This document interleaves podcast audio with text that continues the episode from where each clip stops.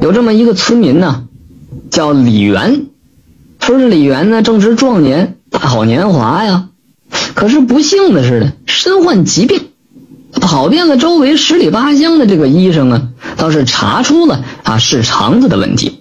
可是这个医生呢，摇头叹息，说你这个肠子呀，正在慢慢的溃烂，这没办法治了。啊，等到那一节全都烂坏了，那也就是等于给你判了死刑了。现在这李元呢，还能吃能动唤的，只是偶尔被折磨的要死不活，不甘心就这么啊，在恐惧当中等待着死亡啊。这求生的欲望让李元开始到处的打听名医，求遍偏方。这一找就是大半年，这李元待在家里边的时间屈指可数啊。老中医呢倒是找了挺多的，可是，一听着他这个病情啊，都是摇头摆手，啊，谁说的这个偏方有用啊？啊，李元呢就去弄过来吃，可是呢，这个病痛依然是没有减少。一次一次的寻找，一次一次的失望，这李元面露苦涩呀，自己都心灰意冷了。说这天呢，这李元来到了一个叫做福寿村的村子。听说这村子里边有一个很有名望的老中医啊，各种的病症啊，那是药到病除。进村不久，李元就彻底的失去了方向了，懵逼了。只因为这福寿村在大山里边，人烟稀少，想找个人问路都难。李元就来到了一座树木繁多的山下，就坐在这儿喘着粗气，啊，也累呀。而就在这个时候，李元突然听到一个声音。嗯，这是老牛叫唤呢。愣了一下，急忙朝着那声音看去，当时就是一脸惊喜，连忙就起身过去了。在前面不远处的草地里呀，有一头大黄牛正吃草呢，旁边上坐着一个十二三岁的小孩长得倒是眉清目秀的，正低头啊自个儿跟那玩呢。小朋友，你可知道你们村子里边？吴老医生家怎么走啊？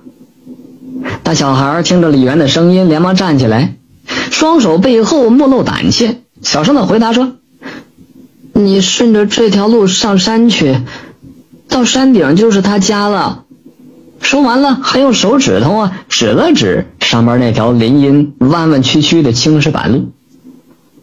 实在是太感谢你了，李元一阵感激，才顺着这青石板路啊爬到山上去。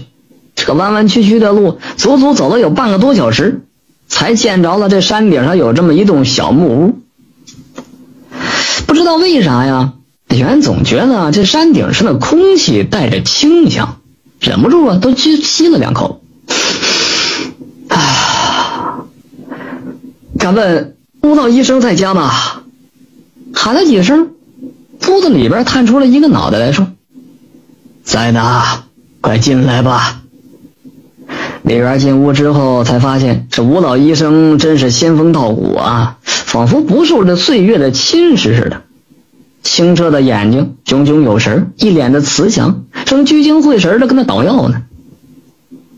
老医生示意着李元坐下，然后擦了擦手，帮李元把了脉，又询问了一些李元平时的症状，点了点头啊，就去抓药去了。过了不一会儿。老者提着六包中药放到李元的眼跟前上，就说：“ 哈哈，小病小病，一副中药吃一天，一个星期之后痊愈。”说完了，又回去开始捣药。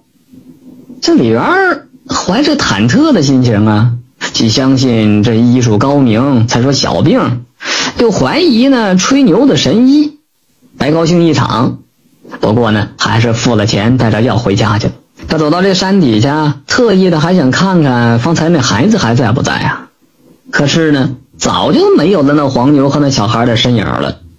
李元也没琢磨啥，可能是回家吃饭去了吧。回家之后，李元就开始熬药。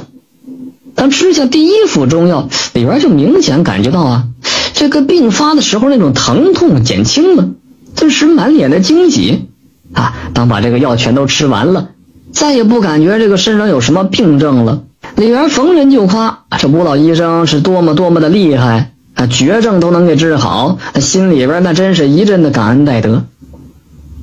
直到有一天啊，有一个远房亲戚在那儿说着这个吴老医生，顺便就说到了他的住处了。李元嘻嘻感叹，就说：“嗨，那需要得爬半个多小时的山呐。不过那山上的空气是真好。”这远房亲戚一脸愕然、吃惊的就说：“啊，不对呀，那吴老医生住在山脚啊，你是不是记错了？